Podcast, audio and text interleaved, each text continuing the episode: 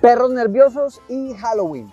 ¿Cómo hacer si mi perro quiero disfrazarlo, pero es nervioso, es ansioso y no quiere? No te pierdas ese capítulo.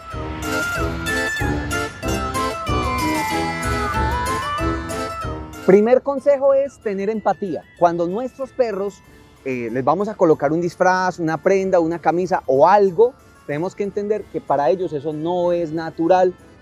Lo mejor es evitar hacer sentir incómodo a nuestro perro.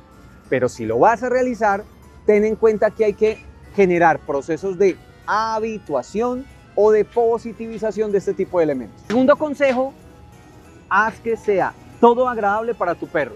Si tiene miedo, ignora el miedo, positiviza a través de algo que le guste, el amor, la comida, los juguetes, pero no cuando esté llorando o cuando tenga miedo. Generación pandemia manipulan con el miedo, con el temblor o con el eh, llorar al tutor. Ese tipo de herramientas, ignorar, te van a ayudar mucho con ellos cuando tú quieres positivizar algún tipo de elemento. En el consejo número 3, estoy diciendo dos y son tres. en el consejo número 3, se tira la perra. En el consejo número 3 es entender que hay diferentes espacios donde los perros no quieren estar.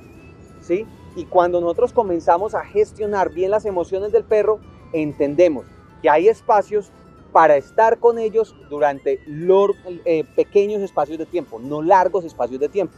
Un centro comercial, un espacio pequeño, un espacio con mucho calor, un espacio con eh, incomodidad, debemos gestionarlo de forma oportuna para que nuestro perro disfrute también estas actividades. Pilas con las aglomeraciones, pilas con los disfraces raros y especialmente evita que tu perro tenga reacciones como agresividad o miedo en este tipo de situaciones. Perros felices para familias felices. chicos pandemia se lo dicen.